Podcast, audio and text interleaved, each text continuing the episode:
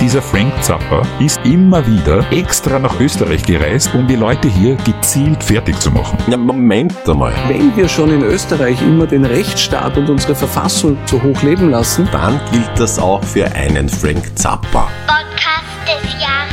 Ja. Die Gebrüder Moped im Momentmagazin. Habe ich dir eigentlich jemals erzählt von meiner ersten großen Liebe? Na, was stößt du vor? Selbst wenn ich jetzt Nein sage, erahne ich ja, dass sich dieser Zustand in wenigen Minuten schon geändert haben wird. Geändert haben wird. Erst. Ja, Futur 2. exakt. Gottes Willen, ja. Und das in meinem Podcast. Nein, nein, nein, nein, in unserem Podcast. Ja, aber wie kleinbürgerlich das klingt, ich muss ja das auch vertreten. Futur 2. Jetzt richtig peinlich. Fangen wir nochmal an. Das ist ja, Du bist tatsächlich gegen Futur 2. das ist der letzte Hauch an Punk-Attitüde, den ich mir noch leist. Man wird ja eh immer spießiger im Leben? Wenn du Kind und Familie hast, kannst eh nimmer gescheit sagen.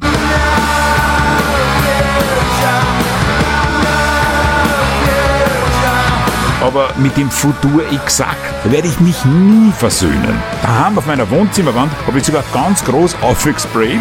Von mir aus Staat und Polizei nur nieder mit dem Futur 2. Oh yeah. Die Vorzukunft. Alleine wegen dieser Bezeichnung wirst du diese Zukunftsform geliebt haben, wenn du erst einmal noch reifer geworden sein wirst. Oh, der große Bruder spricht. Big Brother is going you on the Arsch. ja, damals, da war ich ja noch nicht so ganz so reif. Wann? Naja, bei meiner ersten großen Liebe. Ah ja, die gibt's ja auch noch, diese Geschichte. Magst du mir die nicht einfach per WhatsApp schicken? Dann müssen zumindest unsere Hörerinnen und Hörer nicht mitleiden. Richtig, genau um das geht's ja. Das war ja das Problem früher, vor WhatsApp und so. Das hat's ja noch nicht gegeben damals. Nicht? Wir haben ja nichts gehabt, aber man hat trotzdem schon damals diese innere Sehnsucht verspürt, die Anbahnung schriftlich abzuwickeln. Man hat sich ja so Zetteln geschrieben. So ein kleines Zettel hat man aufgeschrieben, willst du mit mir gehen? Und am angreizen können, ja oder nein. Innere Sehnsucht verspürt. Das war keine innere Sehnsucht, das war einfach die Angst davor, dass man ihr in die Augen schaut und ihr ins Gesicht sagt, ich will was von dir. Genau so ein Zettel habe ich eben meiner Angehimmelten tatsächlich zugesteckt damals. Und weißt du, wo das war? Am Aha-Konzert. Kennst nicht? Aha, die Band. Take on me,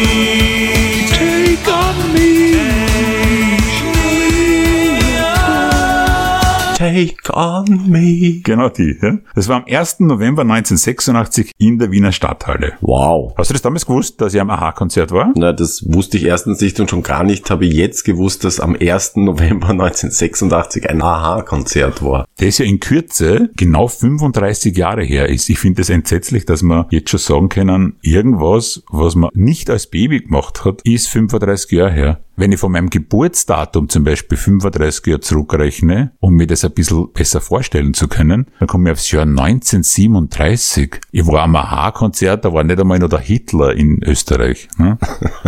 Und es ist auch klar, dass du das nicht weißt, weil ich habe es damals niemandem erzählt. Ich war ja nur wegen der Angehimmelten dort. Es waren überhaupt eigentlich nur Mädchen dort. Ich war der einzige Bub. Ich bin ja irgendwie nicht aufgefallen offensichtlich, weil es ist in allen Medien gestanden, es waren nur Mädchen. Dabei war bei dem Medienbericht sogar ein Foto von so einer Fünfergruppe dabei, da war ich drauf.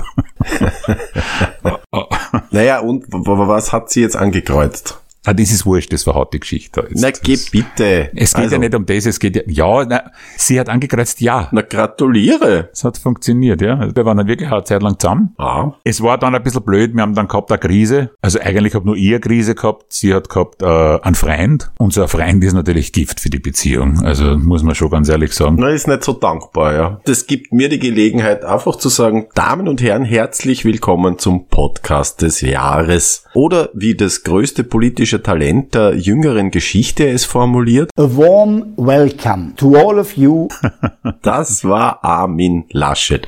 Wir sind die Gebrüder Moped, mein Name ist Martin. Und ich bin der Franz. Hier im Podcast des Jahres suchen wir uns in jeder Folge ein Jahr aus der Geschichte heraus, das wir als Basis hernehmen für unser gemeinsames Geplauder hier. Aber, aber, aber, Aber. Was aber? Du merkst es nicht einmal, gell? Was? Nee, diese Woche haben wir damit jetzt wirklich ein bisschen ein Problem. Und wer ist schuld dran? Du. Ich bin schuld? Hey! Es gibt so etwas wie eine Unschuldsvermutung. Na, du hast unsere Folge ja gerade in eine Richtung gedrängt, die uns jetzt echt in ein ganz schönes Schlamassel führt. Ich sag da was. Was ich nicht nachvollziehen kann, ist, warum immer ich schuld sein soll. Na, weil du es immer bist. Ist ja alles gut und schön mit deiner Romanze am Aha-Konzert, aber, aber das war bitte 1986. Ja und? Ne, 1986, das haben wir schon mal gehabt bei uns da im Podcast. Ja, ich weiß. Naja, und was machen wir da jetzt? Wir nehmen einfach das nächstmögliche Jahr, das aus der Sicht des Vorjahres 1985, 1986 noch nicht gewesen sein wird. Das widerspricht zwar jetzt meiner rebellischen Attitüde, aber schwamm drüber. Es geht heute um das Jahr 1987. Gib's zu, darauf wolltest doch hinaus, oder? Da hast nicht du gerade gesagt 1987? Ja eben, dir zuliebe. Ich sehe doch seit Wochen bitte da vor mir in unserem gemeinsamen Arbeitsdokument auf Google Docs eine Notiz, dass du uns da von einem, was wie, tollen Konzert äh, 1987 erzählen magst. Und ich war jetzt ebenso nett und hab dir mit 1986 sogar ein Rutschen dort hingelegt. Ja, überhaupt nichts hast du mir da gelegt. Das ist Fakt. 1987 ist die logische Fortsetzung von 1986. Was sonst? Wow. Ja, kenne ich mir aus. Also nach 1986, ähm, ja. Nein, es ist anders. 1986 war nie weg. Sogar die ARD hat am 1. Jänner 1987 statt der aktuellen Neujahrsansprache von Bundeskanzler Helmut Kohl damals die Ansprache aus dem Jahr davor, aus 1986 ausgestrahlt. Offiziell versehentlich. Offiziell? Ja. Du glaubst, das war absichtlich? Naja, klar. Ich meine, die Machthaber haben uns ja 1987 nur komplett verwirren wollen. Da war wirklich alles total verdreht in dem Jahr. Da ist alles auf dem Kopf gestanden. Das musst du mal vorstellen. Radio Moskau hat 1987 die Neujahrsansprache vom US-Präsidenten Ronald Reagan gespielt. Ja, und der Rudi Carell hat in seiner Comedy-Show den Ayatollah Khomeini, den Chef vom Iran damals, in Damenunterwäsche gezeigt. Das war ein Skandal und genau deshalb hat 1987 ja auch jemand anderer die TV-Sendung Wetten das übernommen, nämlich Thomas Gottschalk und nicht der Ayatollah Khomeini. Und das hätte ja auch wirklich blöd ausgeschaut, ne? wenn bei so einer großen Sendung da einer vorne steht in Damenunterwäsche. Das Dumme aber, drüben in der DDR, da haben sie das alles überhaupt nicht mitbekommen. Die waren immer noch total davon überzeugt, der Westen liefert uns im Hauptabendprogramm Ayatollah Khomeini in Strapsen. Woraufhin der Erich Honecker, der alte Geilspecht, nimmer zum Zurückhalten war und zum ersten Mal die Bundesrepublik Deutschland besucht hat. Das hat wiederum die gesamte deutsche Geschichte durcheinander gebracht. Alles an der Kippe, alles zu viel. Zumindest für den früheren Stellvertreter vom Hitler, nämlich den Rudolf Hess. Der hat sich auf das hinauf dann 1987 umgebracht. Der Stellvertreter vom Hitler hat sich 1987 umgebracht. 1987, ja. Der Chef 1945 und der ist 1987. Ja, nach einer kurzen Schrecksekunde halt. Das war, ja, der Holocaust, dann der Zweite Weltkrieg, die ganzen juristischen Scherereien danach und dann das mit dem Rudi Carell. Das hat ihm das Knack gebrochen, ja. Und bei uns in Österreich, was war da? Na, da war nix. Also große Koalition, Stillstand, so wie jetzt gerade im Herbst 2021. Deshalb reden wir ja diese Woche auch nicht über Politik, weil sie einfach nichts tut, ne? sondern über Konzerte. Alles klar, du hast es geschafft. Na endlich. Martin Moppet erzählt uns heute von seinem ersten Stadionkonzert. Sollten Sie, liebe HörerInnen, gerade wichtige Dinge des Alltags zu erledigen haben, jetzt wäre wirklich ein guter Zeitpunkt dafür. Also, lieber Martin, warst du 1987 tatsächlich auf einem Konzert? Ich war auf meinem ersten Stadionkonzert 1987, ja. Das schon her. Und das war der David Bowie. David Bowie. David Bowie im Wiener Praterstadion. Na, David Bowie. Jetzt haben wir alle im Podcast unter 25 verloren. Da ist niemand unter 25.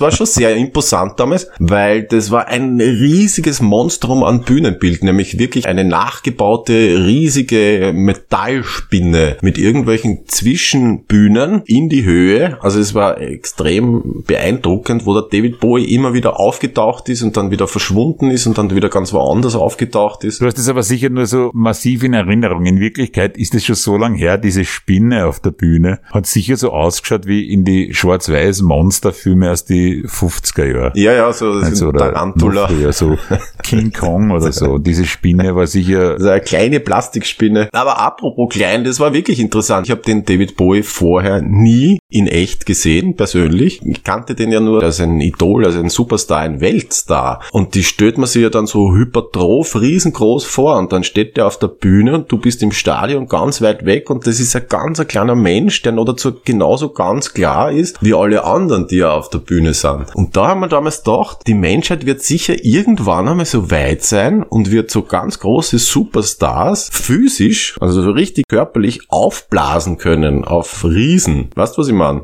ja leider.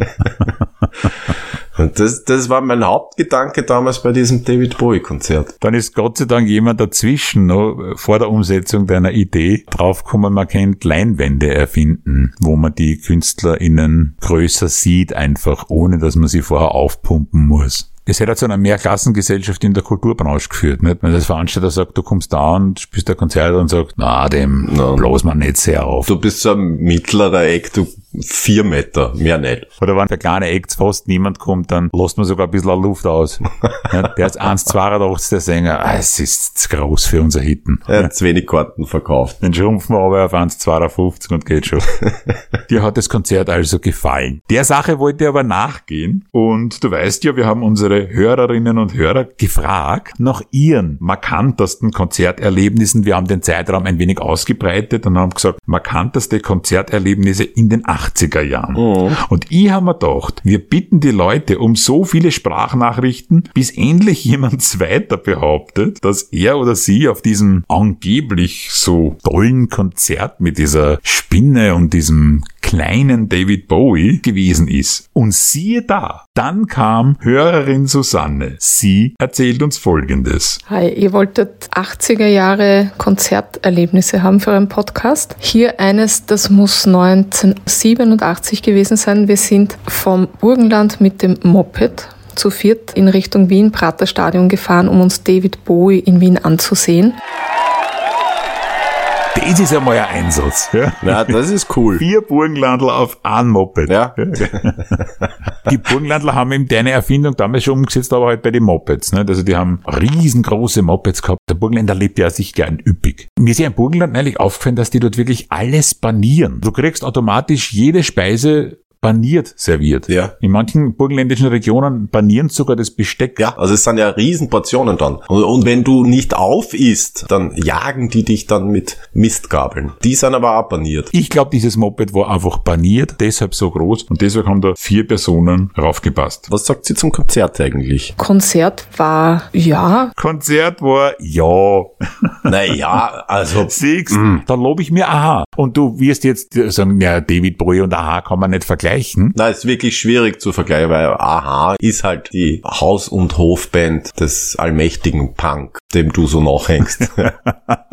ich wünsche mir so sehr die Susanne wieder her. Susanne, wie geht's denn weiter? Wie war das noch? Konzert war, ja, David Bowie war beeindruckend. Allerdings war es ein heißer Sommertag und man hat uns alle Getränke abgenommen und uns dann geduscht mit Feuerwehrschläuchen und dann ist die Sonne untergegangen. Wir waren alle pitschnass und das war dann irgendwie nicht so, aber trotzdem toll. Danke, liebe Susanne. Frage an dich, Martin. Bist du auch abgeduscht worden? Weil es war ja wirklich konkret das ganz gleiche Konzert. Oder haben sie nur den banierten Burgenlandsektor angespült? Ich kann mich nur mehr erinnern, dass ich sehr spät auf das Konzert gekommen bin. Ich glaube, ich bin gekommen, da war es nicht mehr heiß. Ich glaube, die haben einfach während der Vorband diesen Sektor mit den banierten Burgenlandlern angespült, damit die Banier abgeht. Sie haben sie quasi geschält, damit da wirklich alle Leute im Stadion Platz haben. Hoch mal noch rein, was sagt Susanne abschließend? Äh, Und wir sind natürlich nicht zu viert auf einem Moped gefahren. Das hat man auch im Burgenland in den 80er Jahren nicht gemacht, sondern mit zwei Mopeds. Liebe Grüße. Spielverderber. Spielverderber, Spielverderber, Spielverderber. Na geh. Wieso, na geh? Grundsätzlich finde ich das natürlich gut. Also zwei Mopeds finde ich immer gut, aber natürlich haut uns das die Geschichte zusammen. Interessant ist ja, dass uns bei der Frage nach markanten Konzerterlebnissen in den 80er Jahren die Leute hauptsächlich negative Erfahrungen zugeschickt haben. Es war doch nicht alles so gut damals. Wir verweisen an dieser Stelle auch auf unsere Spezialfolge vom 6. April 2021, die da heißt war wirklich scheiße in den 80ern? Jetzt aber zu Hörer Charlie. Auch er bricht endlich sein Schweigen und erzählt erstmals öffentlich von seinem tragischen Schicksal. Frank Zappa, Wiener Stadthalle 1984. Furchtbar. Und auch Hörerin Daniela zählt zu den wenigen Überlebenden eines Frank Zappa Konzerts. Und es war ähm, ernüchternd. Die beiden Armen. Weil wenn man den Leuten so zuhört, ist dieser Frank Zappa immer wieder extra nach Österreich gereist, um die Leute hier gezielt fertig zu machen. Ja, Moment einmal. Wenn wir schon in Österreich immer den Rechtsstaat und unsere Verfassung so hoch leben lassen, Dann gilt das auch für einen Frank Zappa. Nein, das war ein bis ins Kleinste geplanter Angriff auf unser Land, wie es auch der ehemalige ÖVP-Club-Obmann August Wöginger weiß. Es handelt sich um konstruierte Ereignisse, die teilweise Jahre zurückliegen. Aber eben nicht nur irgendwelche Ereignisse, sondern Es ist aus unserer Sicht äh, reine Show und Inszenierung. Genau. Und keiner der Verantwortlichen hat damals bedacht, welche Langzeitfolgen so ein Frank Zappa-Konzert haben kann. Hörer Charlie klagt weiter sein Leid. Für die coolen Leute war das damals das, was man heute heißer Scheiß nennen würde. Für mich war's Lärm, schrill, schräg. Ich hab's nicht verstanden und nicht ausgehalten. Vielleicht habe ich mir aber täuscht. Hast du nicht, Charlie, jetzt bloß nicht Täter-Opfer-Umkehr. Es ist schön, dass du Hilfe suchst, Charlie. Bleib dabei. Auch Hörerin Daniele ergänzt, auf welch perfide Art und Weise dieser Frank Zappa die Österreicherinnen und Österreicher in seine Konzerte überhaupt erst einmal gelockt hat. Das war 1987, da haben wir mit zwei Freunden in Linz den Frank Zappa angeschaut, weil wir haben von unserer Landdisco, haben wir dieses geniale Lied Bobby Brown gekannt und wir haben uns gedacht, ja cool, deshalb fahren wir hin. Wir haben nicht gewusst, wer Frank Zappa eigentlich wirklich ist und wie die Musik wirklich ist und es war ähm, ernüchternd. Aber lustig. Ja, und er hat sie eben so verwirrt, auch unsere lieben Landsleute, dass sie natürlich auch komplett durcheinander gekommen sind. Der Gebrüder-Muppet Faktencheck. Frank Zappa war am 28.05.1988 in Linz. Aber das tut überhaupt nichts zur Sache, weil das Schlimmste, ja. Und da muss man wirklich einmal sagen, im Duell Frank Zappa versus Hörerin Daniela unlautere Mitteln. Das muss man sich einmal auf der Zunge zergehen lassen. Der hat bitte bei diesem Konzert in Linz, wo die Daniela, eine untadelige Landdisco-Besucherin, extra hingefahren ist. Ich habe mir das angeschaut in einer Setlist, die man im Internet finden kann. Das Lied Bobby Brown nicht einmal gespielt. Aber wir haben auch positive äh, Rückmeldungen bekommen auf Konzerte. Der Hörer Ottmar zum Beispiel hat die große Ehre gehabt, Kim Wilde in den 80er Jahren zu erleben und war sehr, sehr entzückt. Das können wir schon mal vorwegnehmen. Aber das wirklich Tragische ist, was unser Hörer Ottmar nach diesem Kim Wilde Konzert Entsetzliches im Wiener Praterstadion erleben musste. Ja, liebe Mopeds, da ist der Ottmar aus Wien und im Jahr 1988 fällt mir ein, unter anderem Jackson in Wien. Das erste Großkonzert damals im Stadion war schon sensationell.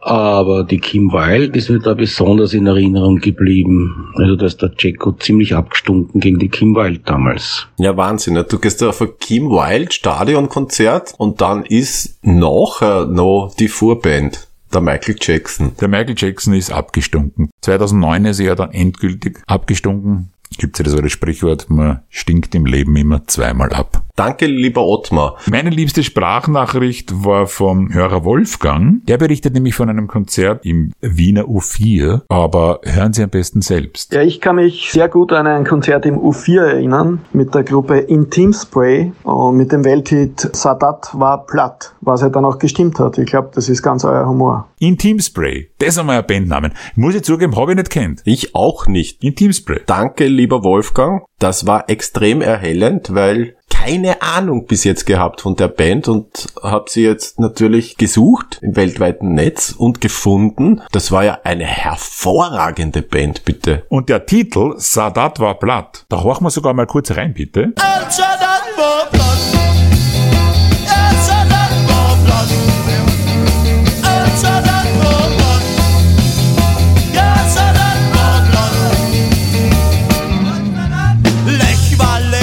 Genau da, da ist es. Da, da ist es, was wir immer wieder in manchen Folgen schon gesagt haben, dass der sogenannte Lech Wałęsa in Wirklichkeit im Österreich der 80er Jahre Lech Walesa Kassen hat. Ja. Und diese Band Intim Spray, die hat es für alle Ewigkeit verewigt, dass das erstens stimmt und zweitens auch in Zukunft wieder so, wie du sagen würdest, irgendwann einmal so gewesen sein wird, haben müssen können. Nicht? Du, du exakt Schlampe. Vielleicht noch zum Abschluss äh, dieser auf Popkultur spezialisierten Ausgabe unseres Podcasts zwei nicht unwesentliche Fakten, die auch so ein bisschen die damals noch nicht ganz fortgeschrittene Globalisierung schön an den Tag legen. Da sind schon noch sehr viele unterschiedliche Dinge passiert auf der Welt, aber eben gleichzeitig. Im selben Moment, in dem sie in den USA 1987 die Band Nirvana gegründet hat, hat in Österreich der Gary Lux beim Song Contest den vorvorletzten Platz für Österreich gemacht. Jetzt könnte man natürlich sagen, Es gibt so etwas wie eine Unschuldsvermutung. aber der Song hat Kassen nur noch Gefühl. Und den Text hat geschrieben die Stefanie Werger. Und das ist so ein Zeitpunkt im Podcast, wo du sagst, gut, dass wir keine Zeit mehr haben, wir das Lied noch anspielen oder zumindest den Text vorlesen. Was ich nicht nachvollziehen kann, ist, warum an jedem Unrecht immer Die Stefanie Werger. schuld sein soll. So viel Zeit muss sein. Nein, muss es nicht, Martin. Oh ja. Nein. Du kannst keine Pop-Sendung machen ohne das Gesamtwerk von der Stefanie Werger, Stopp, bitte. stopp, stopp, stopp, stopp. Damen und Herren, wenn Sie das und noch Kreativeres ja, in Zukunft verhindern wollen, dann unterstützen Sie bitte das Moment-Magazin. Das Moment-Magazin ist das Magazin, das diesen Podcast hier herausbringt, aus dem Umfeld des Momentum-Instituts. Die haben eine Webseite, die heißt moment.at, dort kann man hingehen und auf Unterstützen klicken. Der Rest erklärt sich von alleine. Machen Sie das bitte und finanzieren Sie damit die großartigen Projekte des Momentum-Instituts, wo auch noch einiges in der Schublade liegt, zum Beispiel die Möglichkeit, Popsängerinnen und Popsänger aufzublasen, was ja ganz im Sinne des Momentum-Instituts ist. Das ist ja der Think Tank der vielen. Und wenn viele Leute einen Popstar sehen wollen, dann muss der ziemlich große. Gell, Martin, diese Idee hast du gehabt, muss man schon ganz ehrlich sagen. Da war die Vorsitzende des Momentum-Instituts gerade einmal vier Jahre alt. Ja, Hm? und schon auf dem richtigen Weg. Also du, Martin Moped, bist so gesehen auch der Urvater des Momentum-Instituts. Wie schon John Lennon gesagt hat, without Martin Moped, there would be no Momentum Institute. Aber schön, dass du das Zitat kennst. Ja, John Lennon, den kenne ich. Da habe ich auch nicht so viel drüber nachdenken müssen. Der war schon tot, wie ich mich angefangen habe zu interessieren für Popmusik, die ich nicht mag. Damen und Herren, nächste Woche wird sich in der Gegenwart vielleicht wieder ein bisschen Klarheit da in Österreich eingefunden haben. Vielleicht können wir dann auch wieder mal ein Jahr aus der Geschichte heraussuchen und einen Bezug zur Gegenwart herleiten. Diese Woche haben wir das extra nicht gemacht, weil man weiß ja nicht, was am nächsten Tag gerade so los ist. Aber irgendwas ist ja immer. Für heute war's das. Danke Ihnen fürs Zuhören. Sie sind die Guten, machen Sie es gut.